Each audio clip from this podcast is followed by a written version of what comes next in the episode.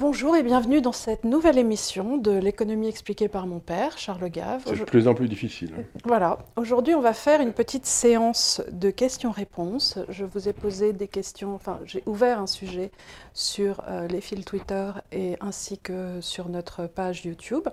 Vous avez posé des questions, vous êtes nombreux à l'avoir fait, je vous remercie. Et on a un Charles en gentleman farmer aujourd'hui avec des très belles chaussettes vertes. Je suis sûre qu'ils vont appeler beaucoup de, De commentaires. beaucoup de commentaires. Je mettre une cravate orange, mais finalement j'ai eu la flamme. Ah, tu as bien fait, ça faisait beaucoup. Donc écoute, en tout cas, je suis très contente parce qu'on a eu des, des questions très bienveillantes et c'est assez agréable depuis qu'on a, depuis qu'on a créé l'Institut des libertés. Ça va faire euh, bientôt dix ans tous les deux. Il faut faire une fête. Oui, euh, en partant du constat qu'on avait l'impression euh, qu'à droite, la- les idées libérales n'étaient pas assez euh, représentées. Je, que- voudrais, je voudrais une seconde ici, si je peux me permettre. C'est pas les idées libérales, c'est la compréhension de l'économie qui n'était pas à la hauteur. Parce que c'est pas, moi je défends pas des idées libérales, j'essaie de défendre la façon dont ça marche dans la réalité. Euh, si c'est ça le libéralisme, je suis libéral, mais euh, Est-ce que, est que la façon dont ça marche dans la réalité ne passe pas par Schumpeter? Ben, ça passe par tous les agrandis Ne passe pas par Hayek, ne Ben, passe pas par... Bien entendu. Donc, in fine, par Milton Friedman, donc in fine, ne défendons-nous pas des idées libérales parce que ce sont les seules qui fonctionnent. Voilà, je préfère ça. Voilà. Ça, non, évidemment, ça n'est pas un concours de vertu, dans le sens où on penserait que euh, si ça, il, s'avère que ce sont les seuls qui fonctionnent, Qui ont fonctionné dans qui le ont passé. fonctionné dans le passé. Alors, avec pragmatisme, sont les auteurs que tu appelles pour trouver des solutions à. Quand j'ai un trou dans la tête, je me dis je comprends pas, ben, j'essaie de voir. Voilà. Donc, je vais prendre d'abord les questions des très jeunes parce qu'elles m'ont émue et j'ai trouvé ça très mignon. Bonjour, avant tout, alors ça c'est Sam. Avant tout, merci pour le travail que vous fournissez. J'ai 18 ans et votre contenu me fait un bien fou. Charles est devenu mon maître à penser. Bref, je me demandais, face à la susnommée inflation, est-ce une bonne période pour quitter cette satanée monnaie unique? Admettons que l'on puisse le faire rapidement. Cela aiderait-il à supporter cette inflation ou pas du tout? Ah ben ça c'est une question qui est... euh, En gros, ce que te demande Sam, Oui, oui, j'ai c'est est-ce que cette inflation qu'on a vue aujourd'hui d'ailleurs aux États-Unis, il la place à 7%, ce qui veut dire qu'elle est à 7,5 13, même, voilà. Euh, en vrai, tu l'avais calculé le mois dernier, donc elle doit être aujourd'hui plutôt à 15, euh, ne serait pas en fait un mal pour un bien et ne nous permettrait pas de sortir enfin de l'euro parce que, voilà. Alors, tu vas devoir reparler des taux, tu vas devoir reparler un peu de tout oui, ça. c'est. Alors, là, il faut que les gens sachent, puisque euh, ils, ils nous suivent depuis longtemps, euh, que tu ne me préviens à ma demande jamais des questions que tu vas me poser. Il- me dit que ça le stresse. Donc, je n'ai pas le droit de lui dire de quoi on va parler. Je lui dis quelquefois vaguement, oui, on va parler de Hayek ou aujourd'hui, euh, je vais t'interroger sur les banques, mais euh, il, il prévoit rien. hein. il fait ça spontanément. Donc là, il je ne lui ai pas lu les questions. Donc, c'est une question extraordinairement profonde que pose ce garçon de 18 ans, ce qui est bien, ce qui prouve qu'il réfléchit bien.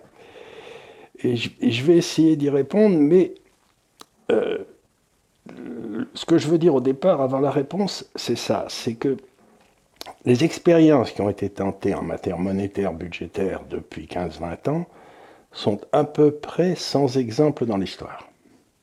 Donc, les types qui nous gouvernent, si vous sont devenus fous comme des lapins. Quoi. Voilà, bon.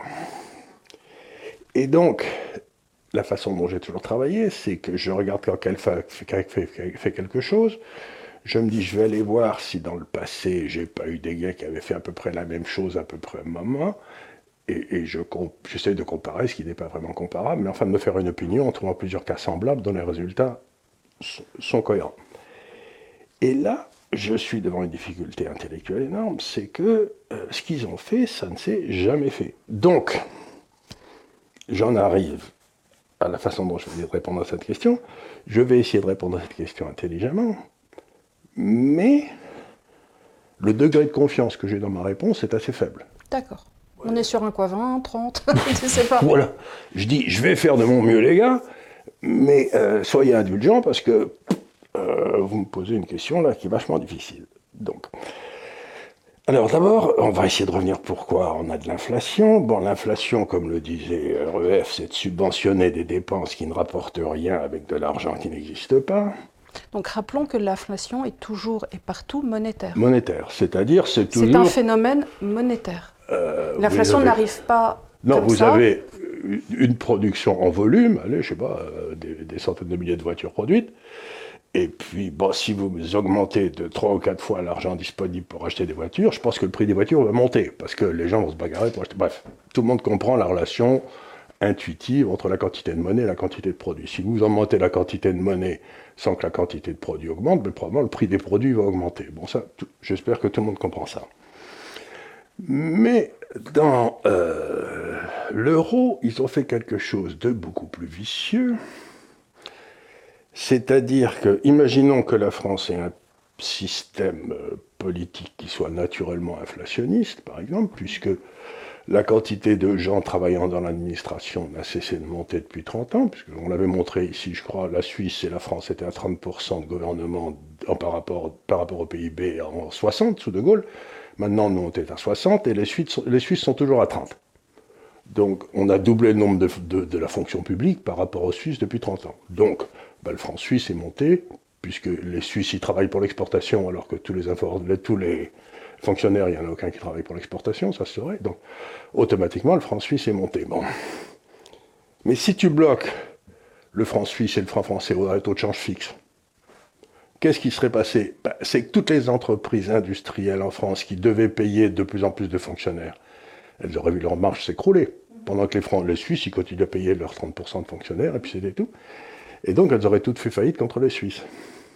Puisque les Suisses, aujourd'hui, une marge brute qui est à peu près 60%, marge brute, c'est-à-dire euh, elles gagnent à peu près 60% sur leur chiffre d'affaires, de plus que les sociétés françaises ne le font. Et eh bien c'est ce qu'on a fait avec l'Allemagne. Donc l'Allemagne est restée à 40%, nous on est passé de 40 à 60. Donc le coût du siège social France, État français, a monté de 50% et on a bloqué le taux de change. Ben, ça veut dire que la rentabilité des entreprises françaises s'est écroulée. Donc on a remplacé euh, le, secteur industriel qui disparaissait par euh, la création de fonctionnaires dans tous les... Pas, tellement dans les systèmes régaliens, mais euh, dans les chambres de commerce, partout, enfin bref. Dans les, dans les communautés de communes Dans les communautés de communes, on a, on a monté un millefeuille où il y a des tas de gens qui, dont on ne sait pas très bien ce qu'ils foutent. Ce qui veut dire qu'aujourd'hui, l'inflation, ce n'est pas simplement la hausse des prix qui vient de la hausse de la quantité de monnaie. Parce que ça, pour maintenir dans le fond en vie l'État français, qui sans ça n'aurait pas pu maintenir en vie parce qu'on n'y avait plus d'épargne suffisante en France pour payer l'État français la BCE a créé une masse monétaire gigantesque et cette masse monétaire cherche à, acheter les obligations émises par l'État français pour continuer à survivre. Bon. Et les obligations de l'État allemand d'ailleurs. Et on a fait baisser les taux d'intérêt, parce que si les taux d'intérêt étaient au prix où ils devraient être pour la France, c'est-à-dire aux alentours de 4-5%, ben, le système social saute dans la minute qui suit. Donc, on a fait un double crime, c'est-à-dire qu'on a fixé un faux prix de change, un faux taux de change, et pour maintenir ce faux taux de change, on a accru de façon extraordinaire la masse monétaire qui est directement inflationniste. Donc il y a deux crimes. Alors maintenant, essayons de réfléchir. Euh, parce que comment l'euro peut-il sauter? Parce que c'est ça la question de Sam. Ben, l'euro peut sauter si les Allemands décident qu'ils ne veulent plus garantir la dette française. Oui, mais tu connais le, point de vue euh, de mon frère, Louis Vincent, qui dit que les Allemands ne veulent pas être responsables de la Troisième Guerre mondiale. Non, ou de la troisième faillite de l'Europe en un siècle. Ils ont déjà été deux fois, ils commencent à en avoir un peu marre. Ils commencent à se dire... Et puis des self-righteous aussi. Ils, donc, sont, ils disent non, on ne va pas faire ça. Bon, mais, mais quand même. Mais quand même, ils pourraient. Quand même. Parce qu'aujourd'hui, la population allemande est en train de vieillir à toute allure. Hein. Euh, ils ont un taux de fertilité des femmes qui est à peu près 1,2 enfants par femme, c'est-à-dire que la population baisse de 50% tous les 40 ans, allez, à partir de maintenant. Donc euh, la, population autochtone allemande a vocation à ne plus être là dans un siècle. Donc ça sera remplacé par quelque chose d'autre.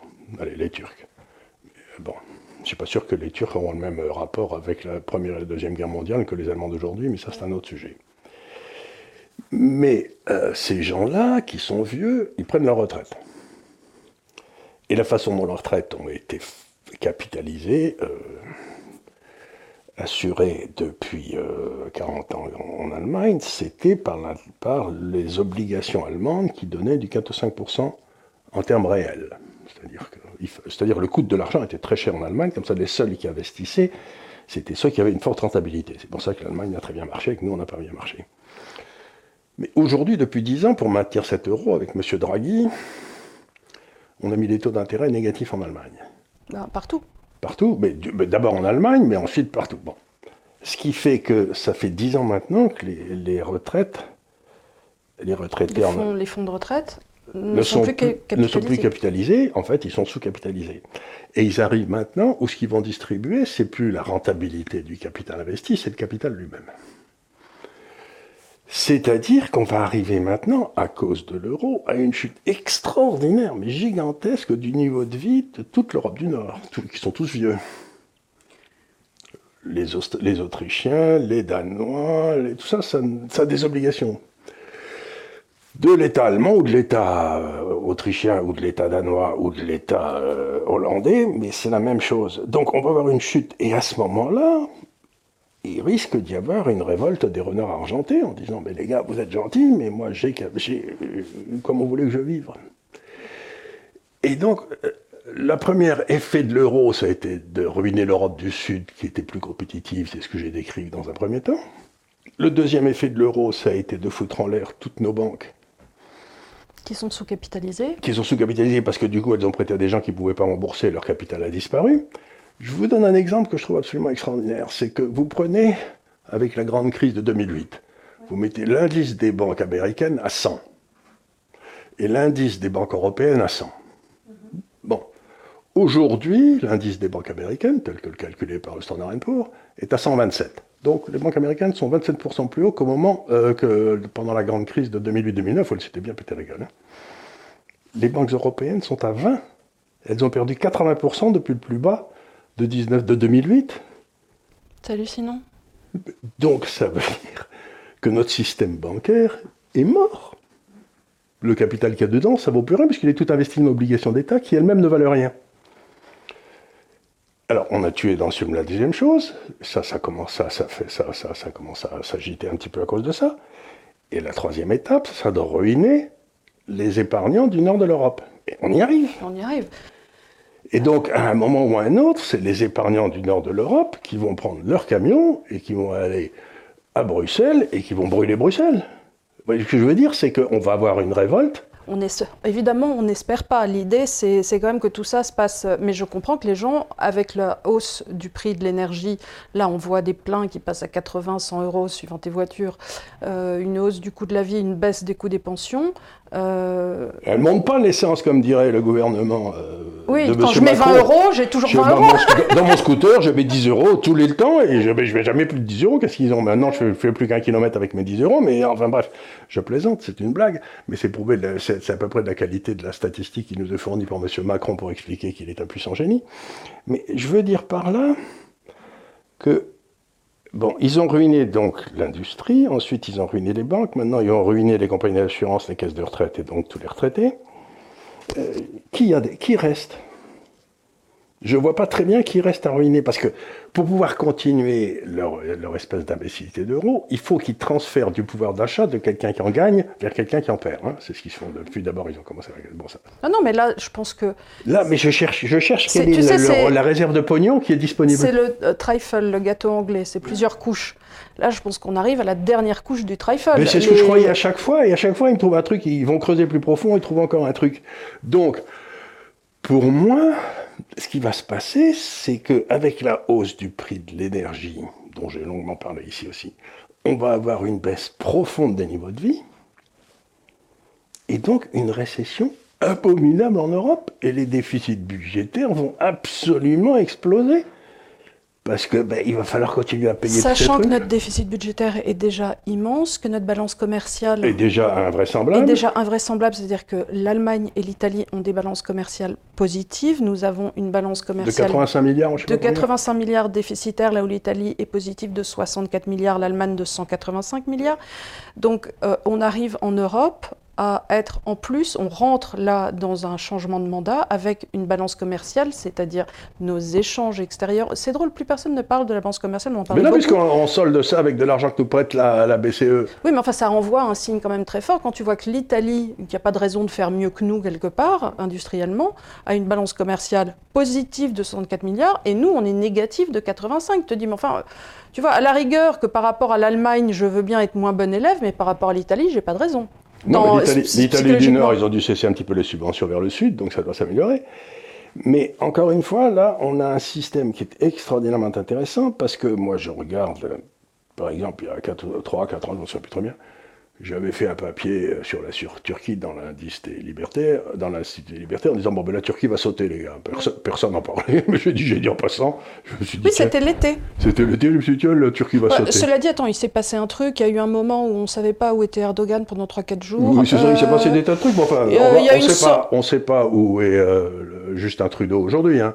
Donc, donc le fait de ne pas savoir. Non, mais je veux dire, c'est qu'il y a dans mon historique quand un pays a des besoins de financement qui sont à peu près de 10% ou plus de son PIB, c'est-à-dire que vous additionnez le déficit extérieur et le déficit intérieur, et vous voyez combien ça fait en termes de PIB, quand on dépasse 10%, en principe, les types du FMI commencent à prendre leur billet d'avion pour venir vous voir. Euh, aujourd'hui, on doit être à 14 en France.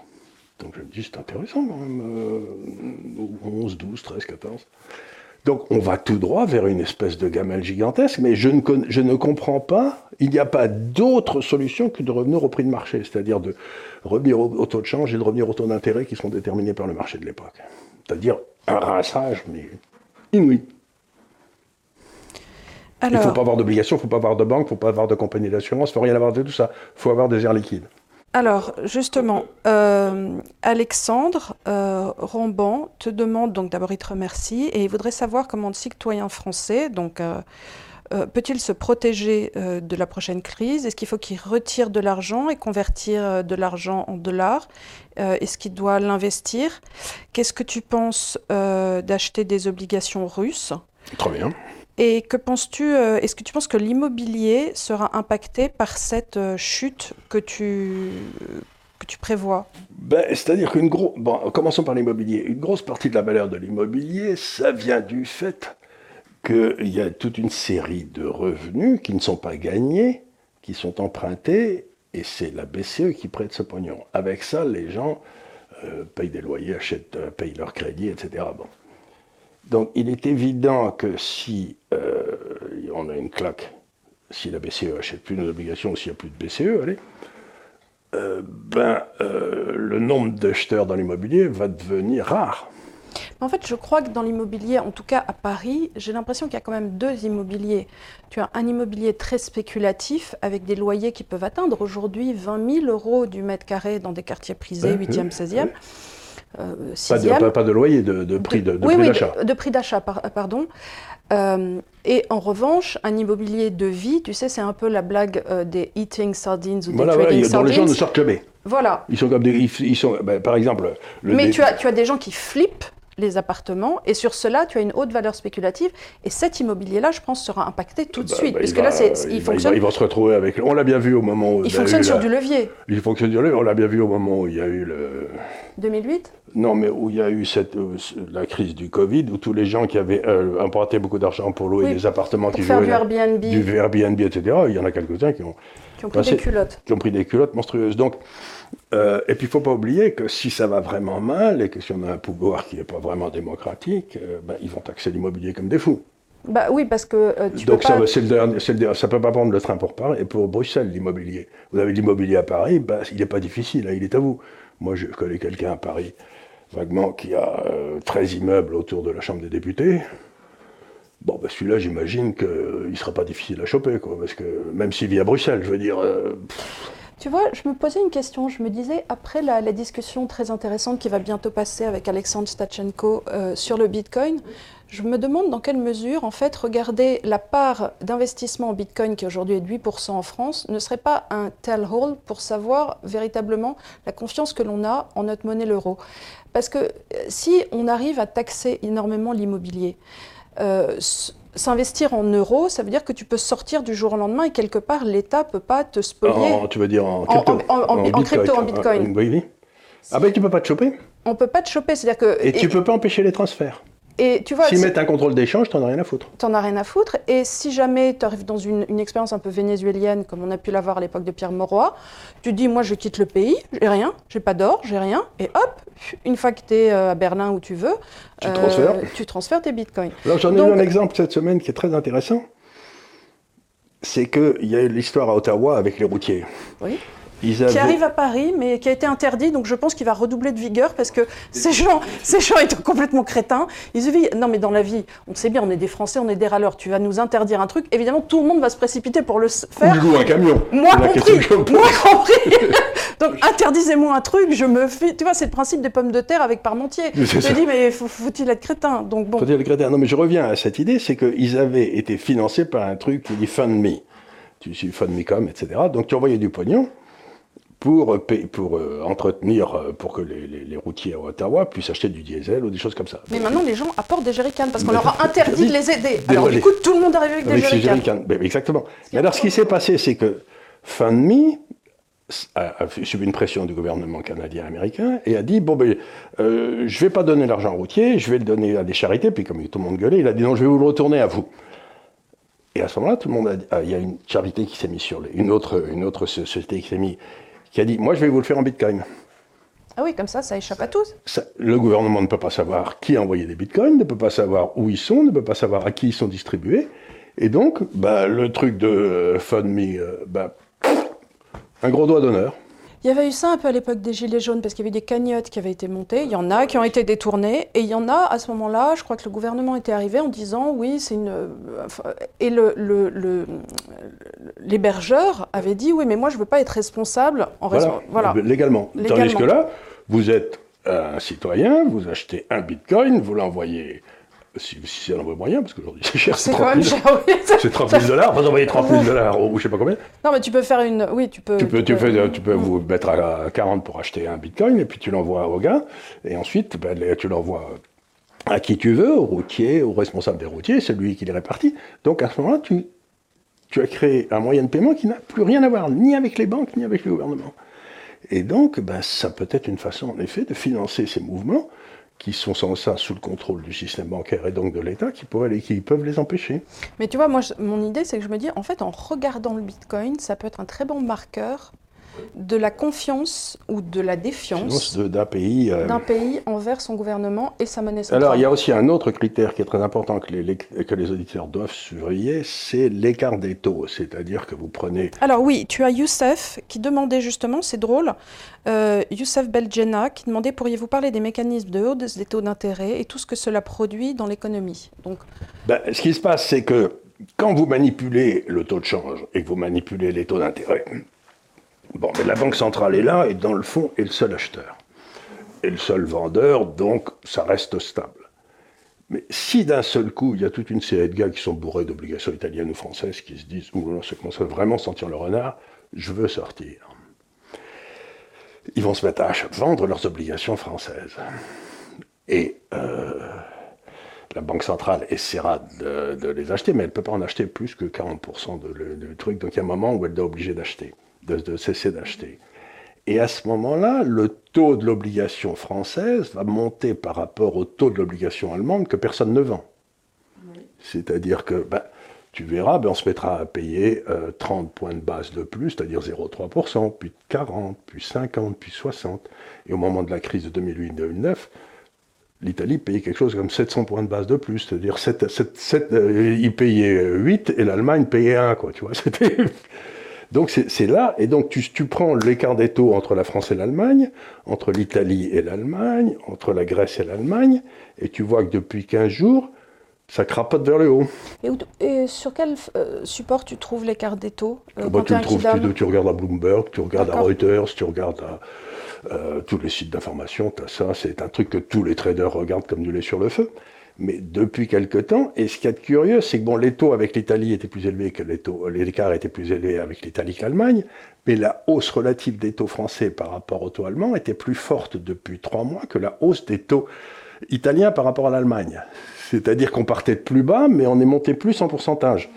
Donc ça veut dire que le, crédit français, qui était indiscutable, on était toujours triple A ou j'en sais rien, devient de plus en plus discuté. Il y a les marchés qui commencent à se dire ce pays sans le renard. Quoi. Ça commence à sentir le, ça commence à sortir le pourri ce truc.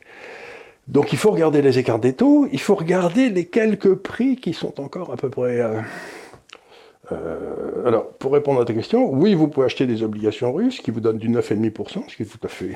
9,5% 9,5% euh, dans une monnaie qui vient de se péter la gueule, alors qu'il y a un excédent budgétaire, un excédent extérieur, pas de dette. enfin, je veux dire, euh, la Russie va très bien, merci. Je voudrais juste en profiter. On n'est pas acheté. Hein. Oui, oui, non, alors évidemment, on n'est pas acheté ni par les Russes ni par les Chinois, mais au-delà de ça, il y a énormément de questions sur comment se procurer des obligations chinoises. Malheureusement, à cause de la réglementation française, c'est une réponse que je ne peux pas vous faire. En revanche, ce que je peux vous dire, c'est que c'est une question que nous avons très souvent sur le site de l'Institut des libertés. Et nombre d'entre vous, qui sont des tiers, et si jamais j'ai un contrôle, on pourra vérifier les, adresses IP, euh, ont des très bonnes réponses à ces questions. Donc je vous invite à aller poser la question ou à aller voir dans les messages précédents euh, les personnes qui ont dit comment acheter les obligations chinoises, s'il fallait passer par des EFT, si, euh, comment trouver, d'ailleurs je crois que sur Boursorama, il y a des fonds GAFCAL qui sont cotés, enfin voilà. donc voilà, les obligations russes, ça va être la même question si vous posez la question comment les trouver. Je ne peux pas vous dire, mais n'hésitez pas à les poser la question sur notre communauté. Et n'oubliez jamais aussi que je n'ai pas passé un ordre de bourse depuis à peu près 30 ans. Donc euh, si vous me demandez comment j'achète une obligation russe, j'ai aucune idée. Par contre, mes services à Hong Kong, ils savent comment faire, mais moi, je ne sais pas. Bah, parce que je ne l'ai pas fait depuis 30 ans, mais j'ai une bonne idée sur, la, sur qu'il faut les acheter. Mais comment les acheter, c'est une question sur laquelle j'ai pas passé, sur laquelle j'ai pas passé beaucoup de temps. Différents. C'est deux boulots différents. C'est deux boulots très différents. Euh, c'est voilà. Tu peux tout à fait corriger la grammaire et le français de quelqu'un et ne pas savoir écrire un livre. C'est deux, c'est deux, deux boulots différents. C'est voilà, c'est pas pour ça. c'est euh, pas pour ça. Donc, Alors j'ai eu beaucoup de questions aussi, puisque là on arrive dans les histoires de taux et de contrôle et ainsi de suite, euh, sur l'or. Alors je vais essayer de faire un petit amalgame. En fait, la, la question première qui ressort et beaucoup d'entre vous l'ont posé, c'est pourquoi l'or, euh, en fait, n'est pas plus haut que ce qu'il est Ah ben, alors... Et je crois que nous avons une théorie là-dessus. On a, plein, on a des théories sur on, on, on, on, fabrique des théories à la chaîne dans cette maison. La première des choses que je voudrais vous dire, c'est que tout ce merdier a commencé vers 2002-2003. Donc 2-3 euh, ans après euh, la mise en place de notre cher euro. Après, notre cher euro, c'est là où ça commençait vraiment à déconner et tout. Depuis 2002-2003, l'or est passé de 300 dollars par once à plus de 1800. Il a été multiplié six fois.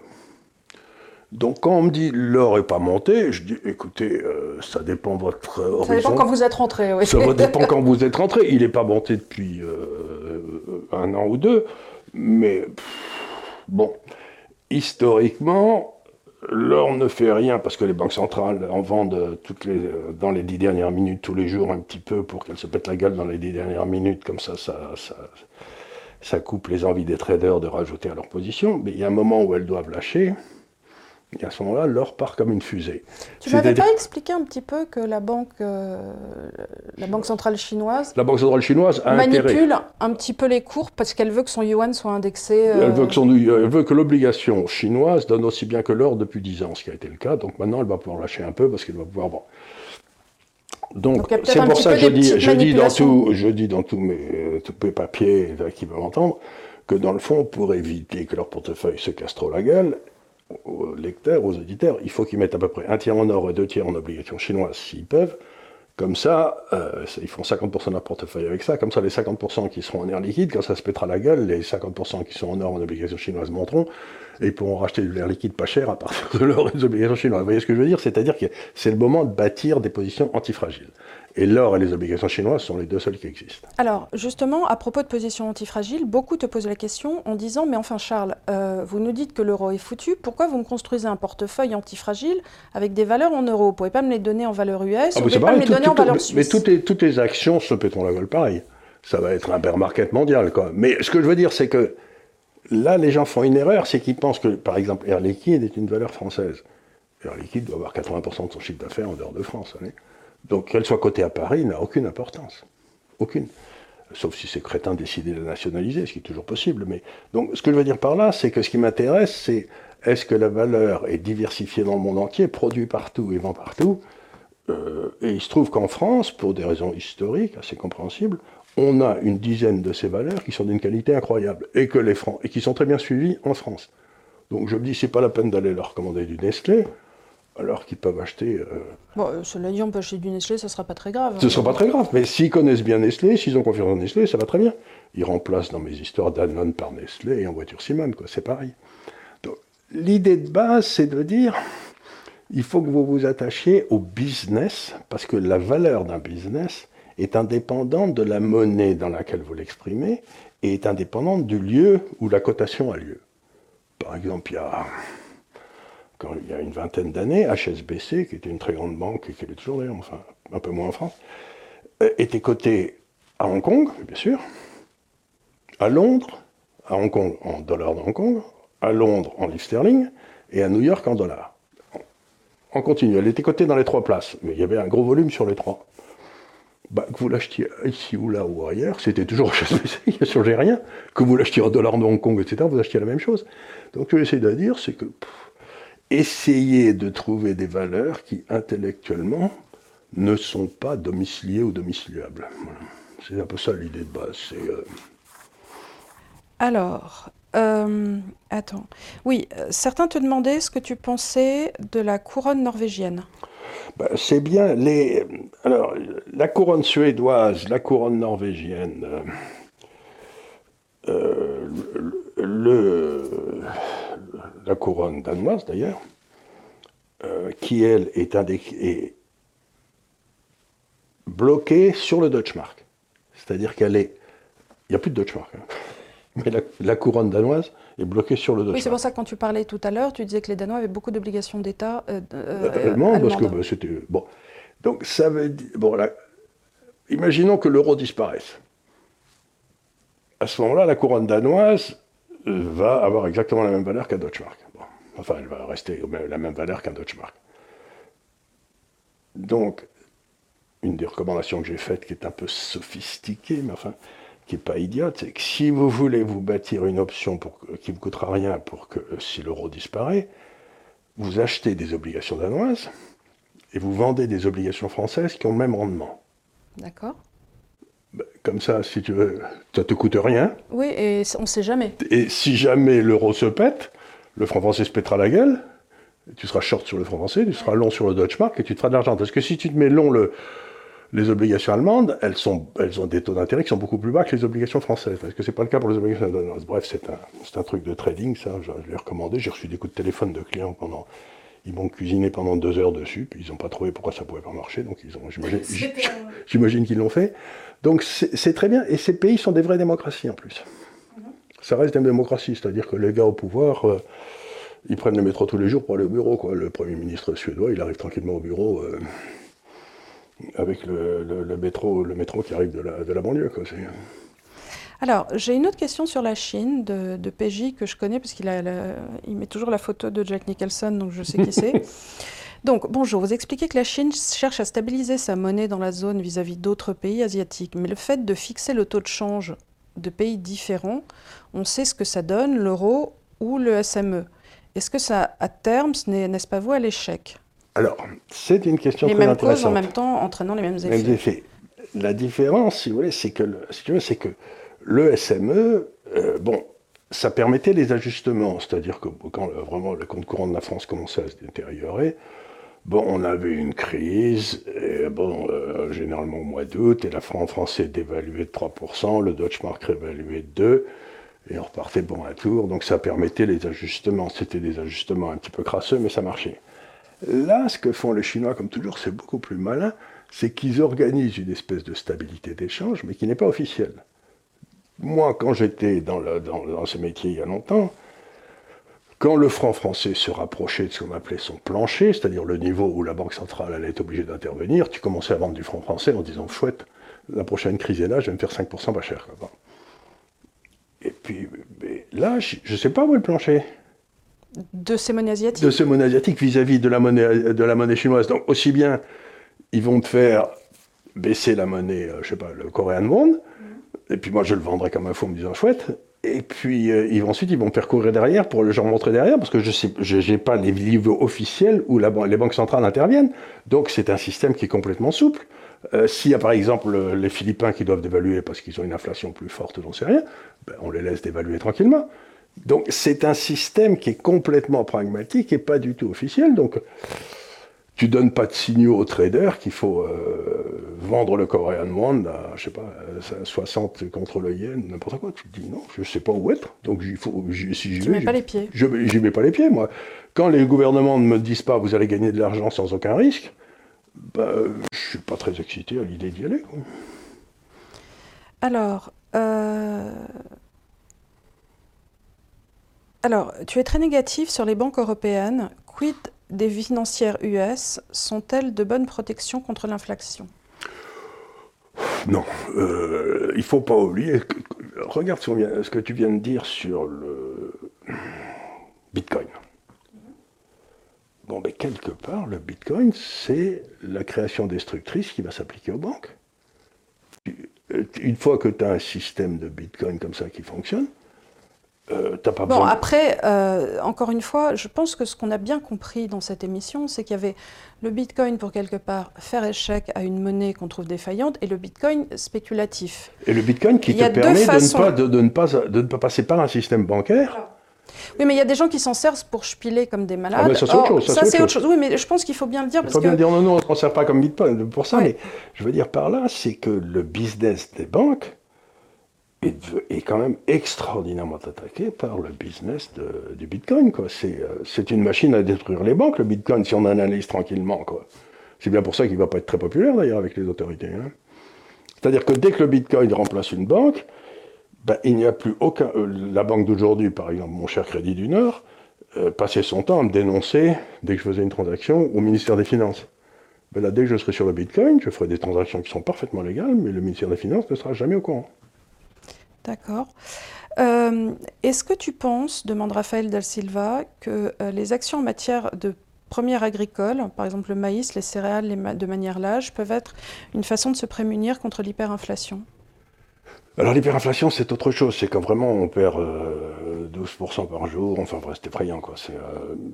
pour l'instant, on est dans une période où l'inflation devient très importante. Mais il ne faut pas oublier, encore une fois, il faut revenir à la réalité c'est qu'on a une agriculture que dans mon enfance on appelait intensive.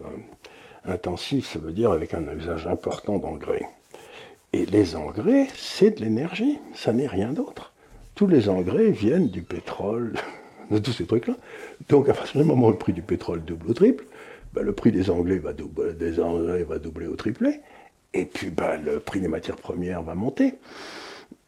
Et je ne vois pas très bien la seule façon de se protéger. Comment on se protège contre l'inflation? On essaye d'investir dans les pays qui n'en ont pas.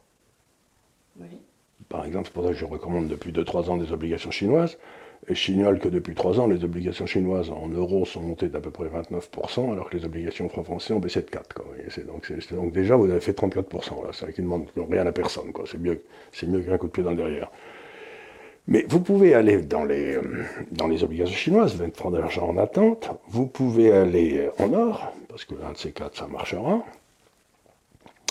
Vous pouvez aller dans les airs liquides si vous pensez que vous n'allez pas avoir besoin de cet argent pendant toute la période de trouble, parce que l'air liquide à la sortie, ça vaudra plus qu'à la rentrée. Mais en attendant, ça peut valoir n'importe quoi. Donc c'est, euh, vous essayez de faire un portefeuille bien balancé entre tous ces trucs-là.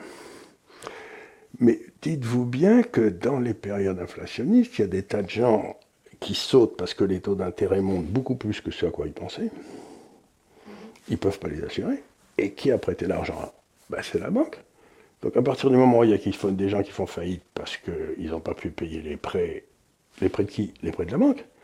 Donc euh, me mettre dans une banque en sachant qu'elle va ramasser d'énormes claques parce que les gens ne pourront pas payer les intérêts, ça ne me paraît pas une idée particulièrement brillante. Quoi.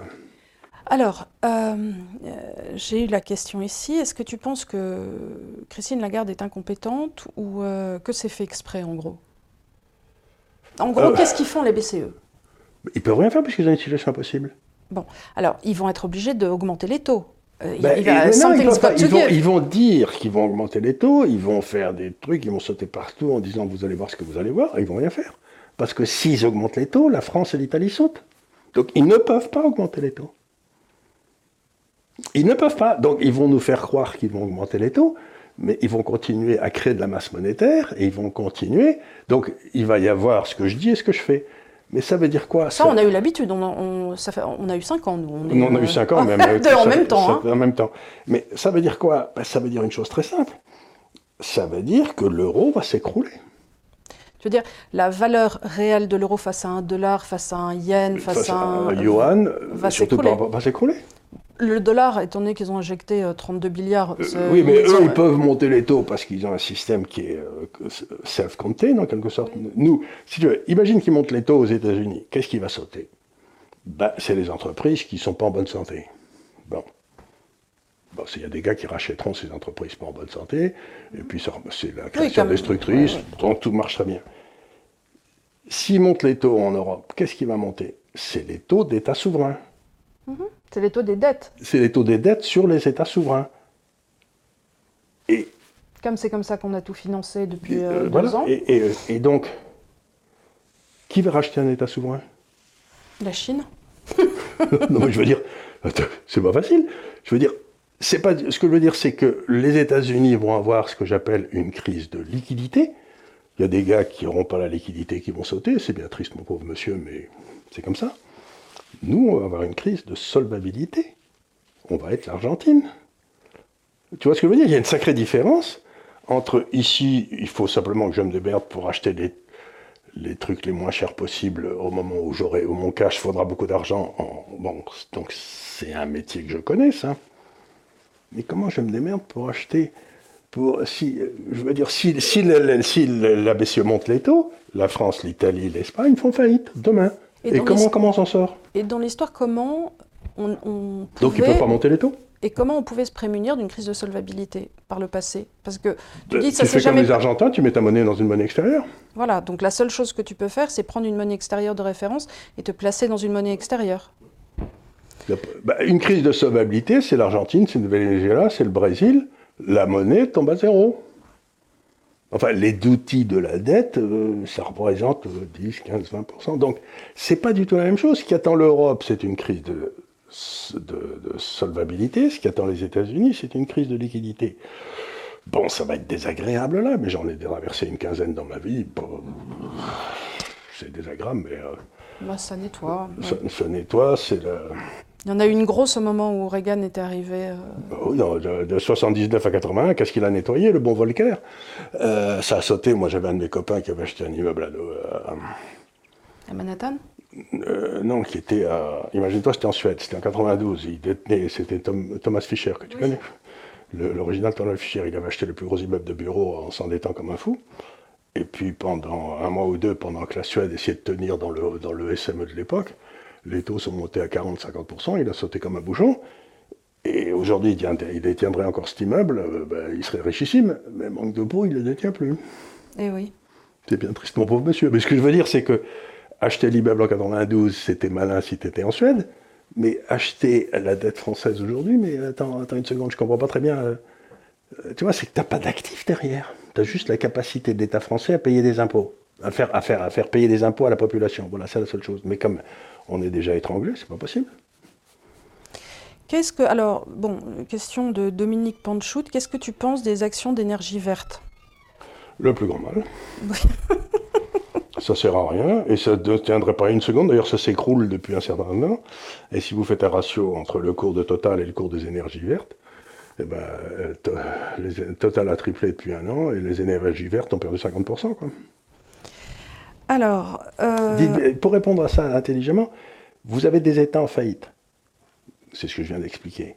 Et vous allez acheter des actions de sociétés qui ne vivent que de subventions de ces États en faillite. Il y a une légère contradiction, non? Alors, Vincent te demande comment tu penses que nos politiques vont faire diversion pour dissimuler la catastrophe énergétique à venir pour les citoyens? Penses-tu qu'il va y avoir un passe carbone, un nouveau variant ou quelque chose d'autre? C'est un peu politique comme C'est un peu politique. Ben, je sais très bien ce qu'ils vont faire, si vous voulez. C'est quand un poli- Le but de tout politicien, comme j'ai déjà souvent expliqué ici, euh, c'est quand même d'être celui qui distribue les tickets de rationnement. Donc, ils vont nous mettre des tickets de rationnement sur énergie. J'ai eu un petit choc aujourd'hui. Passe tous les jours avec mon scooter devant une station-service où depuis trois mois, le prix de l'essence était à 1,99€ le litre, virgule 9. hein, Oui, d'ailleurs, tu n'arrêtais pas de me dire, ils osent pas. quand- Voilà, et ben aujourd'hui. 2,01 2,09 Wouh Ah oui, donc ils ont rattrapé là.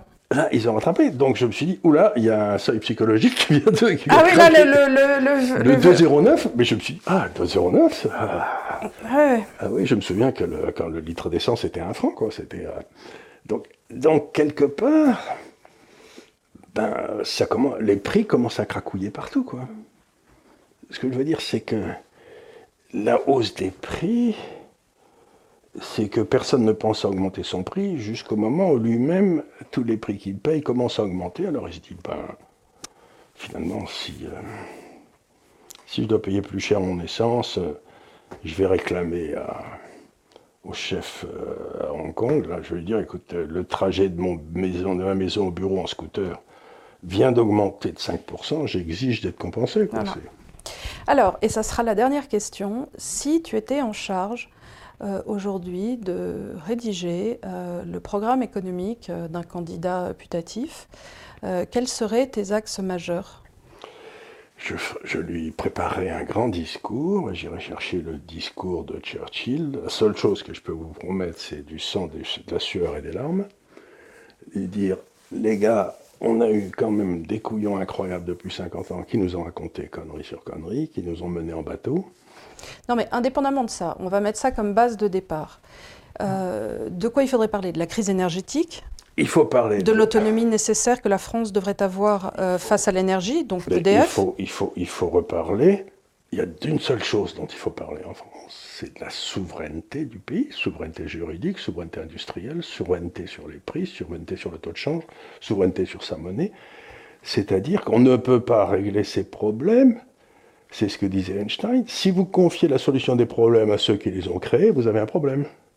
Et si on saute, si l'euro saute demain, il faut quand même qu'on ait des politiques qui soient peut-être à même de résoudre euh, la possibilité, envisager la possibilité d'un retour au franc. C'est-à-dire Ben, ça se passera automatiquement. Ça se passera automatiquement. Mais oui, mais ça serait bien d'avoir des gens qui, euh, euh, qui Oui, mais alors ils ont tous tellement peur. Tu comprends parce qu'il s'est passé un phénomène horrible? C'est que Marine Le Pen, dans sa proche, dans sa, dans, dans le- l'élection précédente, avait dit qu'il fallait sortir du franc, que l'euro c'était une connerie. Et, Oui, tout, et, tout. Et elle a été battue. Et donc, euh, ben, C'était la campagne sous Philippot. c'était la Et campagne sous cela dit, elle a été battue, mais je ne pense pas qu'elle a été battue pour ça. Je pense qu'à l'époque, quand elle en a Mais c'est ce parlé. qu'ils disent aujourd'hui. Ils Oui, te oui. disent elle a été battue pour ça. Donc je ne vais pas parler de l'euro, je vais parler de rien de ce qui fâche, et je ferai les trucs qui fâchent une fois que je serai élu. Et je pense que aussi, Marine Le Pen, indépendamment des qualités que je lui parce que je pense que c'est quelqu'un qui a énormément de, de- de force, de terrain, euh, de- quand elle parle aux militants et elle a su tenir un parti, ainsi de suite, mais je pense qu'elle n'était pas à l'aise non plus, euh, non pas qu'Éric Zemmour soit tellement plus à l'aise aujourd'hui dans les questions économiques, et que du coup, ben, ça s'est vu. Ben, du coup, ça s'est vu. Parce Et- qu'elle n'y prenait pas plaisir. Euh, on sentait que c'était un peu. euh, bon, alors, fallait parler de l'euro, mais c'était un peu l'éléphant dans le magasin de porcelaine. Et du coup, ça s'est vu parce que tu fais. Je pense que tu fais jamais très bien ce que tu n'aimes pas. Ah, ça c'est vrai, et surtout t'en parles pas bien. T'en parles pas bien parce que tu mets pas de passion, tu mets pas de, de désir, tu, tu montres pas combien. euh, Combien ça t'est cher au cœur. et combien Donc- c'est fondamental, et donc tu passes à côté. Donc quand les gens, par exemple, de certains candidats, de tout- euh, la plupart des candidats, me disent ce que vous dites est très intéressant, mais on ne peut pas le faire parce que sans ça, on ne sera pas élu, ils se placent sur l'axe de Mitterrand, de Chirac, de Sarko. Il faut mentir au peuple parce qu'il ne peut pas assumer la vérité. Je supporte pas qu'on me mente. Mais moi, je, mais je supporte, non seulement je ne supporte pas qu'on me mente, J'ai je l'impression d'être prise pour une bac à douche, pour un bac à douche, et ça mérite. Je, je ne supporte là- pas. Mais je suis d'accord avec toi, mais Je aujourd'hui, la quasi-totalité des candidats sont persuadés que le peuple est très con et qu'il ne peut pas comprendre ce qu'on va lui dire. Ça nous que infantilise. ça, il nous supporte infantilise. pas. Et donc, ça, c'est depuis Mitterrand. Il, Mitterrand a convaincu les Français que pour être président de la République, il fallait être une crapule. Et que c'était formidable quand on était une crapule, on était bien malin. On était malin et on pouvait faire des coups tordus, et ça, c'était au poil. Mais non, euh, il y a des tas de gens dans l'histoire de France qui ont pris des mesures très douloureuses, très difficiles, et qui n'étaient pas des crapules. Donc, euh, il faut, je dirais aux Rappelons gens, que écoutez, De Gaulle vais ne serrait pas de la main de Pasqua, Euh, ben, de Gaulle, ne- ni Pompidou d'ailleurs. ni Pompidou. Ni Pompidou. Enfin, ni Donc, Pompidou ne serrait la main de Pasqua. soit, donc, quelque part, il me semble que je leur, je leur dirais, ben, écoutez, les enfants, d'abord, j'ai très envie de démissionner. hein. la première des choses que je voudrais faire, c'est démissionner, mais si vous me forcez à y être, on va pas rigoler, mais je peux vous assurer qu'on va s'en sortir. Mais on va en passer par une période où on va en prendre pas la gueule. Mais on va s'en sortir. Alors que ce qu'ils nous disent, c'est restons dans l'espèce de tunnel dans lequel il n'y a pas d'espoir. Encore une fois, je reviens à ce que j'ai dit 25 fois, il vaut mieux la fin de l'horreur qu'une horreur sans fin. Mais moi, ce que je ne comprends pas, c'est qu'on s'attache. Euh, si, je comprends intellectuellement que l'on s'attache aux questions identitaires, mais je ne comprends pas comment l'on peut, euh, en regardant les gens dans les yeux, dire nous allons traiter la question identitaire sans s'atteler à la souveraineté de la France vis-à-vis de l'Europe. Il est, il, est il est complètement illusoire de dire que l'on pourrait résoudre la question d'une immigration illégale sans traiter euh, de notre problème avec l'Europe qui est fait qu'on ne peut pas garder nos frontières.